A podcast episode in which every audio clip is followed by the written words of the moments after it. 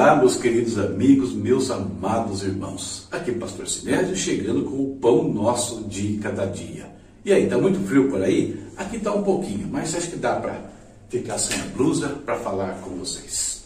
Muito bem. Nosso momento devocional, nosso momento de refletir na palavra de Deus, falar com Deus, buscar a presença do Pai. Quem não precisa da presença do Pai na sua vida, não é verdade? Esse é um quadro do seu canal, A Palavra Responde.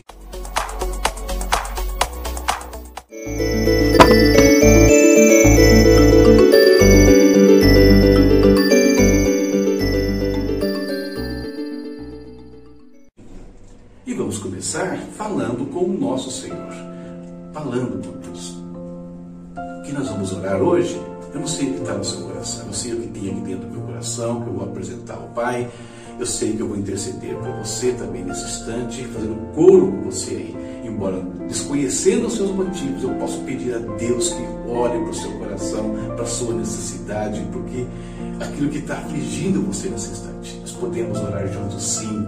Se você quiser compartilhar, você sabe, sempre coloca aqui nos comentários do vídeo pedido de oração, ou no meio do site, ou nas redes sociais, nós vamos interceder todos os dias pela sua vida, pela sua casa, pela sua família. Certo, queridos? Vamos falar com Deus. Querido Pai, em nome de Jesus, como é bom mais uma vez, como é bom ter mais uma oportunidade de buscar a Tua presença, Deus. Vem falar para os nossos corações nesse dia, vem nos encher com a Tua graça, com a Tua misericórdia, Pai. Oh Deus, como é bom poder agradecer pela vida, Deus. Mais um dia, mais oportunidade de servir, mais oportunidade de estar com os nossos aqui, Pai. Muito obrigado por tudo isso, pela tua proteção, pela tua provisão, Deus Todo-Poderoso. Pai, peço, Senhor, que o Senhor nos ajude a ter uma vida agradável ao Senhor, Pai. Viver de uma forma, Deus, que a nossa vida seja um sacrifício que adore o teu nome, Pai, que honre o teu nome perante o teu trono, perante as pessoas que estão ao nosso redor também. Oh Senhor, nós queremos te servir com todo o nosso ser, meu Deus. Nos ajuda nisso, meu Pai. Querido Deus, peço também, Senhor, que o Senhor olhe mais uma vez para aqueles que estão enfermos, Deus, de N maneiras. Visita cada um, Pai com a tua graça, com a tua misericórdia, com o teu poder curador, restaurador, meu Deus. Em nome de Jesus. Peço também, Senhor, que o Senhor nos ajude em relação à nossa mente, à nossa alma, ao nosso espírito. Que o teu Espírito Santo nos encha, nos limpe todo mal, todo pensamento negativo, tudo aquilo que é pecaminoso, que nos afasta da tua presença, da tua graça, Senhor. Também precisamos disso, meu Pai, visita, Senhor, aqueles que estão necessitados do teu socorro financeiro, precisam de alimentos, precisam pagar as suas contas. Deus, quantas pessoas têm enfrentado dificuldades por causa dessa pandemia. Cuida deles, meu Pai, em nome de Jesus. O Senhor não depende de nada desse mundo para trazer uma provisão, para mover algo na vida dos teus filhos. E nós confiamos, Pai, na tua graça e no teu amor, meu Pai.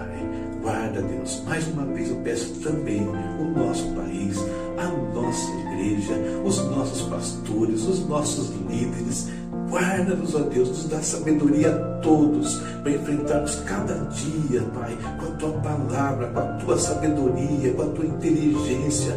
Pai, nos dá palavras de conhecimento quando for necessário, Senhor, para que nós possamos vencer cada obstáculo que se cruzarem os nossos caminhos, os caminhos da tua igreja neste. Fala conosco agora, eu te peço, Deus, por meio da tua palavra, nos edifica, Deus, nos consola, nos exorta, Pai. Mais uma vez eu oro que o Senhor forme em nós uma casa espiritual que ofereça a Ti sacrifícios agradáveis pelo Senhor Jesus Cristo. Em nome dele nós oramos e agradecemos. Amém. Amém. Renovando-nos cada dia na presença do Pai. E vamos lá, né? Vamos ao nosso momento de reflexão na palavra. Leitura de hoje está aqui do lado, ó, Oséias capítulo 5, 6 e 7.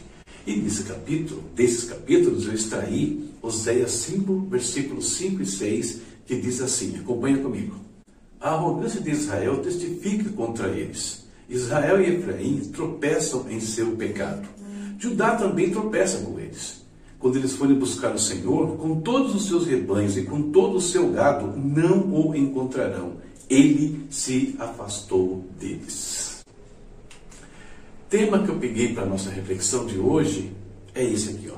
Sacrifícios que agradam a Deus. Israel, como nós vimos aí, temos visto, estava longe da presença de Deus piorar, buscando socorro né, em coisas que não podiam resolver uh, as suas questões diárias aí, os seus problemas. Mas isso não significa que eles não tivessem uma vida religiosa, né? Pelo contrário, quando nós lemos o próprio livro de Oséias, né, deixa isso claro, ou outros livros do Antigo Testamento, a vida religiosa deles, a atividade religiosa era intensa. Muitos sacrifícios, muitas festividades. Mas com tudo isso, qual a resposta que eles tinham do Senhor quando precisavam? Nenhuma. Eles não tinham a presença de Deus. Aquilo que eles faziam não estava agradando ao Senhor. Eles precisavam rever né, os seus sacrifícios, precisavam rever a sua conduta. Mas o que Deus queria? O que o Senhor desejava? O que eles poderiam fazer para então que a presença de Deus estivesse novamente com eles. Deus estivesse perto deles outra vez. Deus fala com, com eles sobre isso no próprio livro de Oséias e várias vezes. E uma das coisas, por exemplo, que o Senhor diz é o seguinte: Pois desejo misericórdia, não sacrifícios, e conhecimento de Deus em vez de holocaustos. Mas não foi o Senhor que colocou esse sacrifício? Sim, foi. Então por que, que Deus fala dessa forma? Vamos conversar um pouquinho né, mais sobre essa questão.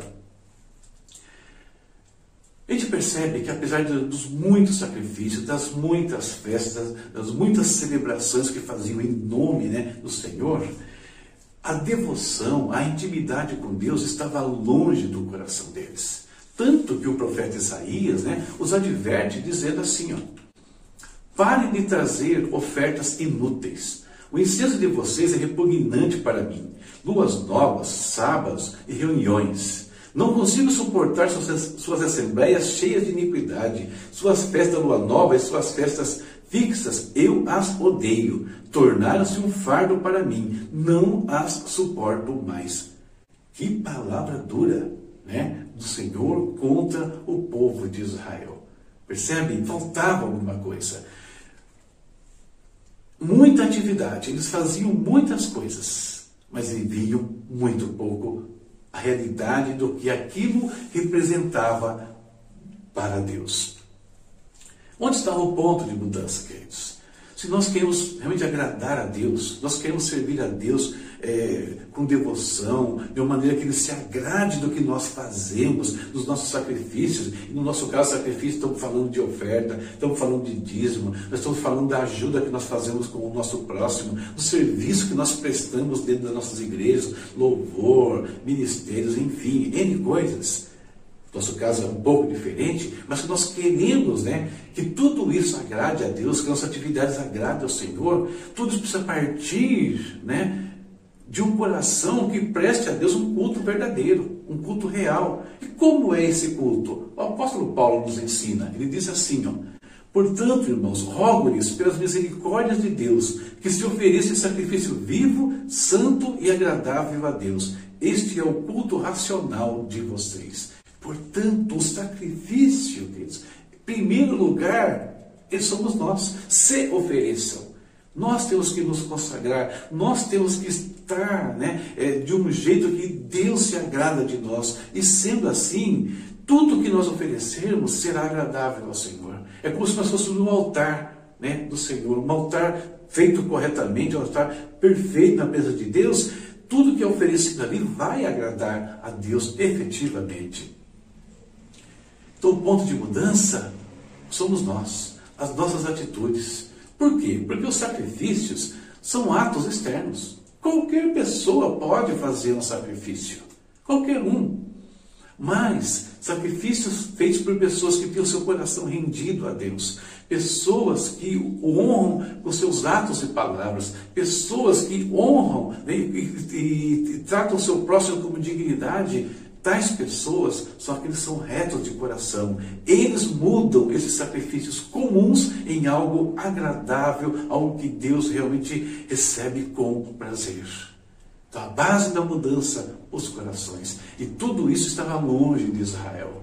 Né? Eles não observavam nada dessas coisas, só atos externos. Então, queridos, a pergunta para nós aqui hoje é: como Deus tem recebido os nossos sacrifícios? Percebe? O que vai santificar, o que vai tornar tudo isso agradável a Deus, tudo que você faz agradável a Deus, seu trabalho agradável a Deus, seus estudos, seu ministério, sua família, é a sua atitude, é a minha atitude em primeiro lugar. Sejamos um sacrifício que agrada ao Senhor. Ok? Essa é a nossa reflexão para o dia de hoje. Leitura para amanhã já está aqui, ó.